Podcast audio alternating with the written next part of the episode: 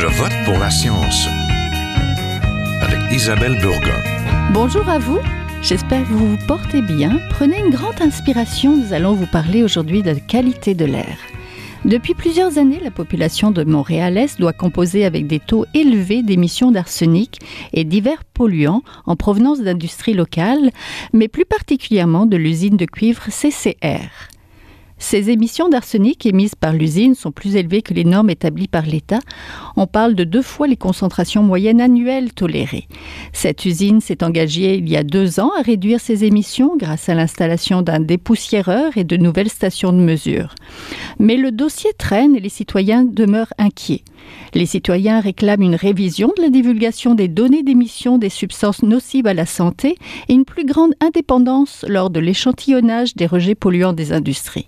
À la fin de l'année 2019, la députée de Québec solidaire Ruba Gazal et des groupes de militants citoyens ont mis en ligne une pétition destinée à interpeller le gouvernement du Québec. Ils jugent nécessaire que le gouvernement passe à l'action afin de réduire la pollution atmosphérique de Montréal-Est et de Pointe-aux-Trembles.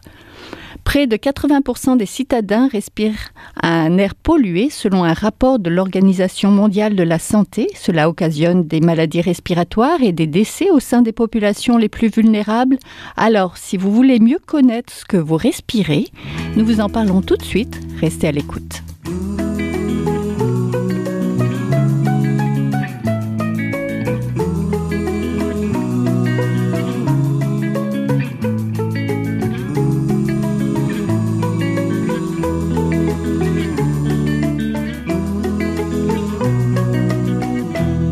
Parler de la qualité de l'air urbain et des enjeux de santé publique que cela suscite, je suis en compagnie de Vincent Marchione, président et cofondateur du comité de vigilance environnementale de l'Est de Montréal. Bonjour. Bonjour. Je suis aussi en compagnie de Louise Vandelac, professeure titulaire au département de sociologie de l'UCAM, spécialiste en santé environnement. Et nous sommes en compagnie aussi de Madame Ruba Gaza, députée de Mercier pour Québec solidaire, porte-parole du deuxième groupe d'opposition en matière d'énergie, d'environnement, de sciences et de transport. Bonjour. Bonjour.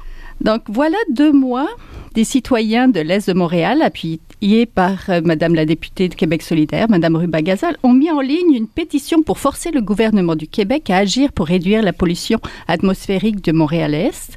Rappelons que les taux d'arsenic libérés dans l'air dépassent les normes gouvernementales. Donc la pollution atmosphérique nous affecte tous, nous qui vivons dans les centres urbains, mais il y a des villes et des secteurs de villes où ça atteint des proportions si élevées que ça endommage notre qualité de vie et notre santé. Donc, quelles sont les sources principales de cette pollution de l'air, peut-être pour commencer, pour comprendre, Madame Vandelac euh, ces sources sont multiples. Il y a d'abord euh, des émissions euh, de substances chimiques, notamment de sources industrielles, donc un certain nombre d'usines qui euh, émettent euh, des émissions. On peut retrouver d'ailleurs traces de tout cela du côté de l'INRP, l'inventaire national des rejets polluants d'Environnement Canada. C'est aussi des polluants à l'intérieur des domiciles qui sont liés notamment euh, à un certain nombre de substances toxiques qui euh, sont omniprésentes dans notre environnement. Je pense entre autres au PPDE, euh, ce qu'on appelle les retardateurs de flammes, et à un certain nombre de polluants organiques persistants. Euh, il y a évidemment euh, des facteurs particuliers selon certaines dans certaines régions. Je pense notamment euh, au type de combustion. Euh, si on se chauffe, par exemple, au charbon, euh, il va y avoir énormément euh, de particules fines. Et euh, il y a aussi les effets indirects, euh, notamment en termes de dioxyde et furane, de l'incinération, par exemple, ce qu'on voit notamment dans le sud de, de Montréal, au niveau de certains grands incinérateurs. Ce sont certes quelques sources, euh, mais euh, elles sont très très multiples les sources. Et évidemment euh, on ne peut pas oublier le transport automobile particulièrement maintenant où il y a euh, augmentation des, des grosses cylindrées et euh, des, de ce qu'on appelle les 4x4 Oui, les et euh, oui. les Mhm. VUS. Oui. Monsieur Parkion, vous êtes président, donc je l'ai dit, du comité de vigilance environnementale de l'Est de Montréal. Euh, C'est le groupe investigateur de la pétition. Comment on respire à Montréal-Est?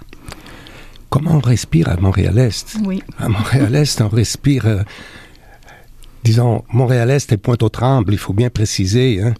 Euh, on respire euh, des odeurs de toutes sortes et de la poussière, les particules fines responsables des maladies respiratoires. Et je peux vous dire que lorsqu'on part de Montréal, par exemple, euh, ville d'Anjou, vous prenez une grande respiration, et ensuite vous faites la même chose en arrivant à Montréal-Est, puis Pointe-aux-Trembles, c'est pas la même, euh, c'est pas la même odeur. C'est une odeur un peu de brûlé, de Oui. brûlé. Oui. Qu'est-ce qui vous a motivé à lancer donc cette pétition? Bien, d'abord, euh, c'est Québec solidaire là, qui ont initié cette pétition. Ils m'ont rencontré pour voir si je voulais collaborer. Et puis, c'était impossible pour moi de, de refuser. Oui. Alors, euh, nous sommes en coalition. Et puis, pour la pétition, nous avons aussi, euh, disons, fait une, une assemblée publique le 18 euh, janvier. Et puis, ça a été un succès. Il y avait 120 personnes. Et c'est là que j'ai rencontré Madame Rouba pour la première fois. Oui, Madame Gaza, expliquez-nous peut-être la raison. Pourquoi avoir initié cette pétition sur... euh, Oui. Moi, c'est un citoyen, M. Luc Tremblay, euh, qui habite dans l'est de Montréal, qui est venu me voir euh, au début de l'année 2019. euh, un simple citoyen qui était préoccupé par l'usine CCR qui fait de la transformation de cuivre et par les, les émanations d'arsenic euh, qui dépassaient les normes. Ça a été démontré dans un rapport de la santé publique. Il était venu me voir euh, à mon bureau de député. Euh, moi, je suis dans Merci, je suis plus dans l'ouest, c'est le plateau Myland simplement parce que j'étais porte-parole de Québec solidaire en matière d'environnement. Et donc, on a commencé à creuser le, dossier, à, à- à voir qu'est-ce qui, qu'est-ce qui se passe avec cette usine, pourquoi elle dépasse les normes. Et parallèlement à ça, j'ai aussi ma, ma collègue euh, Émilie Villessard-Terrien, qui est députée de Rouen, euh, Noranda Témiscamingue. Et là-bas, il y a la fonderie Horn, où ils ont des émanations d'arsenic et des dépassements de normes 64 fois plus, plus élevés que la norme. Alors que dans et, la- fonderie Horn, dans le fond, c'est comme la maison mère où elle a la même euh, c'est, euh, la maison mère ou en tout cas une compagnie qui est associée à l'usine CCR qui est dans l'est de Montréal. Donc on a commencé encore à avoir beaucoup plus d'intérêt pour ce dossier-là euh, et euh, de voir ben, comment ça se fait qu'on laisse des compagnies, qu'on laisse cette usine-là dépasser les normes euh, les normes réglementaires, de- que ce soit ceux de la ville de Montréal ou du règlement sur la qualité de l'atmosphère du gouvernement du Québec. Et euh, qu'est-ce qu'on est en train de faire, c'est quoi les actions qui sont en train d'être menées? Et en posant des questions et en demandant d'avoir des résultats, euh, parce que depuis ce temps-là, l'usine, ce qu'elle a dit depuis qu'il y a eu des dépassements, eh bien, elle a dit qu'elle a mis en place un dépoussiéreur euh, durant euh, au courant de l'été 2019, euh, qu'ils allaient prendre des échantillons, etc. Et à l'automne dernier, nous, on a demandé à la ville, on a fait une demande d'accès à l'information pour obtenir les, les résultats. Est-ce que finalement, le dépoussiéreur qui a été mis en place, est-ce qu'il a permis d'atteindre les normes euh, d'émissions d'arsenic dans l'air et tout ça? Et on nous disait qu'on ne pouvait pas, que ce soit la ville et euh, aussi le ministère de l'Environnement du Québec, on ne pouvait pas nous donner les informations parce que les stations d'échantillonnage appartenaient à CCR, donc euh, à l'usine, et qu'on ne pouvait pas les avoir, mais qu'eux les avaient et qu'ils contrôlaient la situation, qu'ils ils les analysaient. Donc là, on s'est dit, ben, déjà, il y a une crise de confiance. Le fait qu'on demande l'information puis qu'on ne peut pas savoir si les mesures qui ont été mises en place ont donné des résultats, ben, ça mène encore plus la confiance du public. Comment ça se fait qu'on ne puisse pas nous les avoir et comment ça se fait que ces stations d'échantillonnage sont propriété privée de l'entreprise? Peut-être les stations le sont, mais en tout cas, la qualité de l'air euh, aux alentours, dans le voisinage, ben ça, ça fait partie, la qualité de l'air, ça, ça appartient à tout le monde. Ça peut pas être, euh, ça peut pas appartenir uniquement à une entreprise. Et c'est là qu'on a parti euh, cette pétition-là. Monsieur Marchionne, co- êtes-vous préoccupé? Oui, je suppose beaucoup. Bien sûr, écoutez, euh, euh, tout est parti de, des émanations d'arsenic de la compagnie CCR, euh, qui, euh, depuis huit ans, ils ont rejeté dans l'atmosphère de l'arsenic 200 à 400 fois plus que la norme permise au Québec. Donc, euh, c'est sûr que c'est c'est très, c'est très inquiétant. Oui. Mhm. Professeur Vandelac, le- l'arsenic, quand on le respire, mais vous allez me dire, ça dépend combien, mais euh, qu'est-ce que ça provoque? Qu'est-ce que ça fait? Parmi les, les effets de l'arsenic, c'est le développement de certains cancers.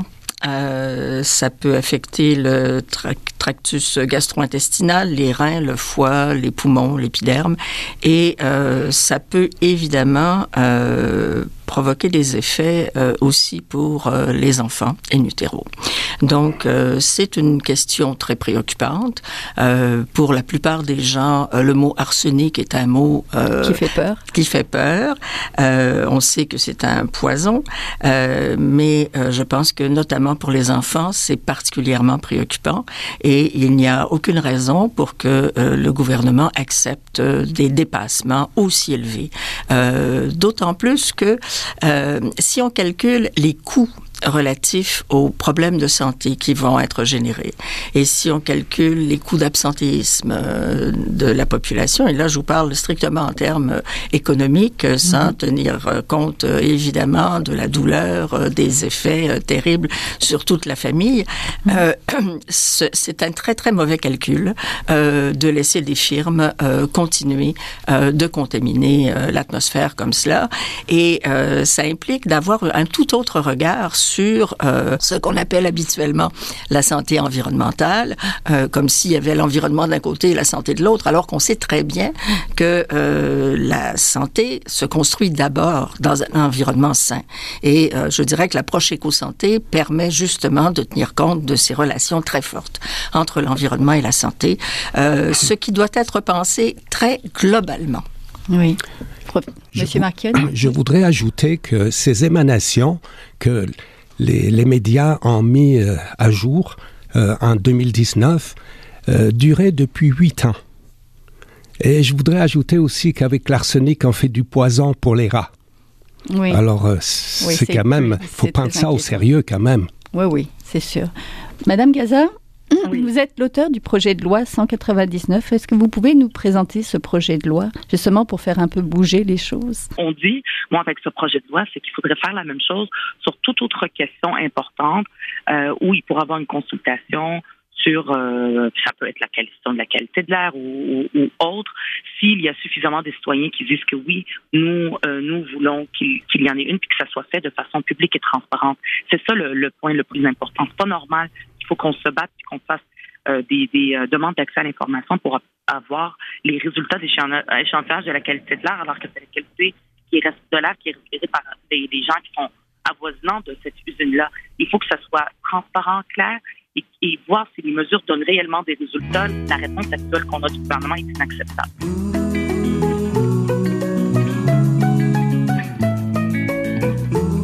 Vous êtes toujours à Je vote pour la science, là où la science rencontre la politique, une émission produite par l'agence Science Presse. Vous pouvez visiter son site internet au sciencepresse.qc.ca.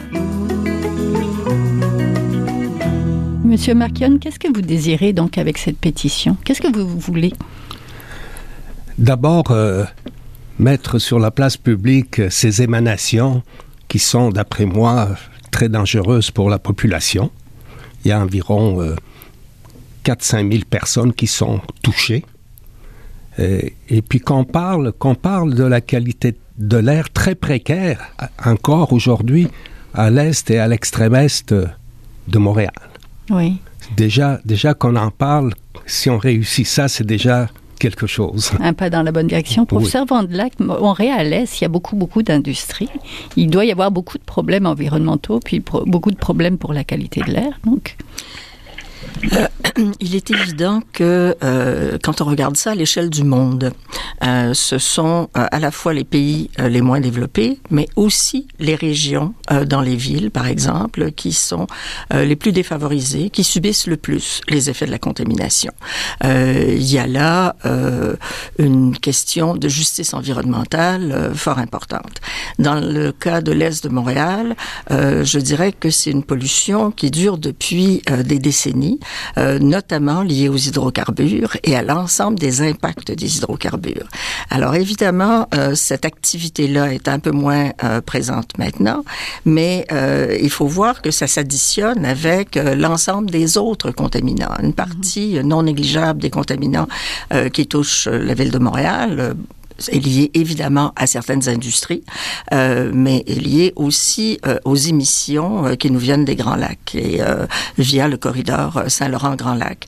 Donc, il y a des régions particulièrement touchées. L'est de Montréal en fait partie, et je pense qu'il y a nécessité d'être beaucoup plus vigilant dans ces dossiers-là. Oui, on trouve de l'arsenic, on trouve de quoi, quoi d'autre? Est-ce qu'on, je suppose qu'on doit trouver du soufre et d'autres choses? Ben Oui, c'est ça. Des, des dioxines, des, euh, des, des, particules fines et encore plus dangereuses, des particules ultra fines, parce qu'il n'existe au monde aucun filtre pour les capter. Oui, madame. C'est les, les, particules de 2,5 microns euh, mmh. qui sont effectivement euh, absorbées euh, par les voies respiratoires et mmh. qui vont se loger dans les poumons. Donc, c'est particulièrement préoccupant. Oui, pour les maladies respiratoires, oui. finalement. Oui. Il y a un autre élément, c'est que tout le monde, toutes les industries, elles disent qu'elles se conforment au règlement 90 de la communauté Montréal métropolitain, qui est un très bon euh, disons, euh, règlement. Rappelez-nous ce que c'est que le règlement 90. Le, le règlement 90, c'est pour l'assainissement des eaux et, et de l'air. Donc, euh, euh, tout le monde dit, toutes les industries disent, on se conforme, mm -hmm. même en deçà. Mais lorsqu'on fait l'accumulation de toutes les sources de, de pollution, le règlement est dépassé entre 14 et 15 fois et on ne connaît pas, on connaît pas l'impact sur la santé de la population de cette accumulation. Oui. Madame Gaza, c'est important d'avoir oui. des réglementations et des lois, mais il faut aussi les faire respecter. Exactement, absolument. Ça, c'est fondamental parce que, comme je disais, si, je veux dire, le gouvernement, son rôle, c'est de protéger la population, pas de protéger les entreprises, puis de les défendre et défendre des investissements qu'ils font pour euh, régler la situation. C'est la population, c'est la moindre des choses. Et même aussi, peut-être qu'on est dû pour une révision des normes. Par exemple, à la ville de Montréal, justement dans, l'est de Montréal, ce qu'on s'est rendu compte, c'est que la norme provinciale n'est même pas la même que celle euh, de Montréal. Euh, la norme provinciale, elle, elle est sur une période d'une année. Celle de la ville de Montréal, c'est aux 15 minutes ou, chaque heure. Donc, des fois, l'entreprise va dire, ben, on respecte la, norme de la ville de Montréal, mais sur un an, c'est pas respecté. Donc, il y a une révision à faire, il y a quelque chose à faire avec, ça, puis s'assurer aussi que les normes soient au niveau standard euh, le, plus élevé mondialement euh, et, euh, que ça soit respecté. Ce qui se passe, par exemple, à la fonderie Horn, à Wayne-Noranda, où est-ce qu'on a vu euh, euh, de l'arsenic, des traces d'arsenic dans les ongles des enfants. Madame Vandelac le disait que pour les enfants, ça a un impact. C'est tout à fait inacceptable. On est en 2020 au Québec. Donc, c'est la moindre des choses. Il y a des choses. Nous, on va continuer un, un, groupe de citoyens qui va rencontrer le député de Bourget, Monsieur Richard Campeau, cette semaine, à la fin de la semaine, ce vendredi. Moi-même, je vais continuer à faire le suivi avec Madame Chantal Rouleau, qui est ministre responsable de la région de Montréal, pour voir de quelle façon est-ce qu'on peut améliorer la situation, parce que en ce moment, c'est tout simplement euh, c'est simplement inacceptable. Oui, professeur Vandelac, comment on mesure les polluants et les particules de l'air? Il y a des stations euh, écoutez, il y a euh, différents types de mesures. Euh, je vous ai parlé un peu plus tôt euh, de l'INRP, l'inventaire national des rejets polluants. Euh, cet inventaire a l'avantage de permettre d'avoir une bonne idée de l'ensemble des polluants euh, produits au Canada, sauf que c'est volontaire de la part des industries. Alors, elles sont à la fois un peu obligées de le faire, mais il n'y a pas nécessairement de contre-expertise. Donc, euh, je pense que ça pourrait être amélioré euh, nettement. Par ailleurs, euh, la question qui a été soulevée euh, plus tôt à l'effet que les effets de cumul et d'interaction euh, ne sont pas pris en compte, c'est euh, un enjeu très préoccupant. Par ailleurs, Madame Gazal soulevait la question des normes. Or, il faut bien voir que euh, c'est une véritable, c'est un véritable tango cette histoire des normes, hein, parce que les normes varient d'un pays à l'autre, parfois d'une région à l'autre. Euh, Euh, on voit qu'actuellement, même l'EPA, qui était euh, un standard jusqu'à présent, euh, là, il vient d'y avoir 95 modifications centrées sur la déréglementation. Et on voit très bien, depuis l'arrivée de Trump au pouvoir, que, y compris des, par exemple, des pesticides toxiques comme le chlorpyrifos, qui ont des effets neurotoxiques sur les enfants, sont maintenus en place. Donc, on voit très bien que la question des normes, pour l'instant, on a peut-être intérêt à regarder les normes européennes, qui sont habituellement beaucoup plus rigoureuses euh, que les nôtres. Et euh, il faut vraiment avoir des comparaisons internationales. Oui, Madame Gaza, êtes-vous d'accord avec ça? Est-ce qu'il faut ah, s'inspirer de l'Europe?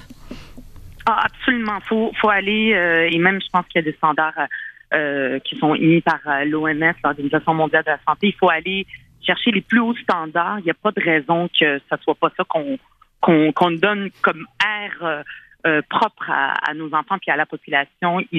on, a les moyens de le faire puis de l'exiger des entreprises. Euh, euh, tout à fait d'accord. J'aimerais ajouter aussi que les lois environnementales québécoises, pour ce qui est de notre quartier, il y a une grande concentration industrielle, elles n'exigent pas la, la, technologie de pointe.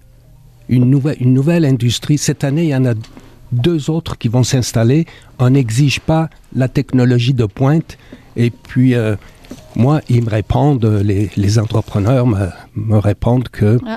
c'est. Ils se conforment aux lois environnementales. Ils se conforment à des lois qui ne qui sont pas assez strictes.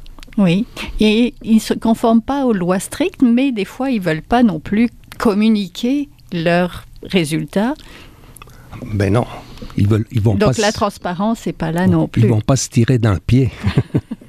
Professeur Vandelac, on voit ça dans la pour la qualité de l'air, mais on voit ça pour la qualité de l'eau et d'autres choses aussi. Euh, il faut voir que euh, dans le monde, depuis euh, la Seconde Guerre mondiale, on a introduit euh, environ 140 000 nouveaux produits chimiques et environ 5 000 de ces produits chimiques euh, n'ont pas fait l'objet d'évaluations très rigoureuses. On est face à un problème extrêmement sérieux d'évaluation euh, scientifique et sociale euh, des nouvelles substances qui sont mises en marché et euh, des orientations de production industrielle de ces substances. Euh, je reçois quotidiennement euh, des évaluations qui sont faites euh, pour l'industrie et je vois par exemple qu'au moment où toute la population dit bah, il faudrait éliminer les sacs de plastique et être beaucoup plus attentif et on a raison mm-hmm. de le faire puisqu'on va avoir plus de plastique dans les océans d'ici 2050 que de poissons, euh, ben, en même temps, on voit que du côté des firmes, on prévoit une augmentation d'au moins 20 à 30% chez les mhm. principaux producteurs de ce plastique d'ici les quatre prochaines années. Donc, euh, je pense qu'on a vraiment besoin euh, d'amorcer un véritable chantier sur l'ensemble de ces enjeux de contamination, contamination de l'air, contamination de l'eau. Et quand je dis ça, ce n'est pas pour euh, noyer le poisson d'un cas très précis de contamination qui est celui de Montréal-Est. Mhm. Au contraire c'est que euh, il faut aborder ces questions-là, euh, je dirais dans une approche euh, cycle de vie, c'est-à-dire quelles sont les modalités d'entrée sur le marché de ces contaminants, quelle est l'évaluation, comment il y a des dispositifs législatifs et réglementaires qui permettent de réduire à la source ces contaminants? Et quels sont l'ensemble des dispositifs de suivi de ces questions-là. Pour l'instant, la santé publique tente de faire euh, bon un travail important, mais en même temps, il faut bien voir qu'il y a eu des réductions importantes euh, de personnel à la santé publique et mhm. de budget, et euh, ce n'est pas la meilleure chose qu'on puisse faire. Non, c'est sûr. Passons un petit peu en mode solution pour terminer. Comment on pourrait améliorer par exemple, la qualité de l'air à Montréal-Est? Monsieur Marquion, avez-vous ah, des idées? C'est une bonne question. Euh, en tout cas, je l'ai dit plusieurs fois, il faut arrêter d'installer des industries lourdes et polluantes. Ça, c'est premier point. Il faut exiger des objectifs de, des industries qui se donnent des objectifs de diminution, que ce soit entre 1 à 5 je, je donne de la latitude. Et puis euh, voir aussi, euh, c'est un peu trop, tard, il n'y a pas de zone tampon entre l'industrie et les habitations, les, les citoyens Mhm, qui habitent oui. à proximité. C'est La population. normalement les zones tampons, c'est 3 kilomètres. Et il y a des habitations à, à 100 mètres, à 200 mètres de la torche de, de son corps. Alors, euh, euh, c'est ça. Puis, euh, en milieu urbain, pas rien qu'à Montréal-Est, mais il faut arrêter d'installer des industries lourdes et polluantes sur toute l'île de Montréal. Euh, je n'ai pas un esprit de clocher. Euh, je pense euh, plus large que Montréal-Est. Oui, est-ce qu'il faudrait justement les éloigner de la population? Mais comment le faire? Et oh, les gens de région vont vous dire, mais non, mais pourquoi nous, on accueillerait vos industries? Je pense qu'il euh, y a tout un travail de transition écologique qui doit se faire et cette transition implique aussi ce qu'on appelle en anglais Clean Production Action, c'est-à-dire euh, instaurer des processus de production propres. Donc de réduire euh, la toxicité euh, des, euh, des produits. Ça, c'est une première chose. Euh, assurer euh, une analyse cycle de vie de ces euh, produits euh, toxiques et s'assurer également euh, d'une élimination euh, qui soit euh, cohérente avec ce qu'on sait en termes de santé publique. Il faut qu'il y ait des normes, il faut qu'il y ait des politiques, mais il faut aussi qu'au plan budgétaire global. Vous savez, au Québec, on a euh, investi à peu près 45-47 du budget euh, dans ce qu'on appelle la santé. En fait, c'est surtout dans les dispositifs de soins de santé, notamment médico-hospitaliers. Par rapport à cela, le ministère de l'Environnement a moins de 5 dixièmes de 1% Et encore, parce qu'il y a eu une euh, légère augmentation récemment. Euh, C'était jusqu'à l'an dernier moins de 1 dixième de 1% C'est tout à fait incohérent. Je veux dire, euh, il faut vraiment mettre les questions euh, écologiques au cœur de, euh, de l'appareil public.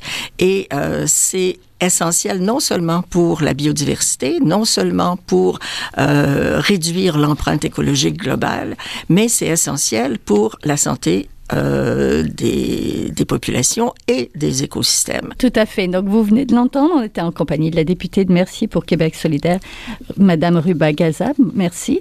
On était aussi en compagnie. Merci. On était aussi en compagnie de Louise Vandelac, professeure titulaire au département de sociologie de l'UQAM, et de Vincent Marchionnet, le président et le cofondateur du comité de vigilance environnementale de l'Est de Montréal. Donc, merci à tous les trois. Merci. Merci. Voilà, c'est tout pour cette semaine. Je vote pour la science est une production de l'agence Science Presse avec Radio VM, à la régie Daniel Fortin, à la recherche aujourd'hui Émilie Sédécal Léonard, à la réalisation et au micro Isabelle Burguin. Vous désirez réécouter cette émission Nous avons des rediffusions tout au long de la semaine. Vous pouvez aussi l'écouter en podcast sur le site de l'agence Science Presse. Et si vous l'avez aimé, n'hésitez pas à la partager. À la semaine prochaine. Est un chercheur typique de ceux pour qui les progrès de la bioinformatique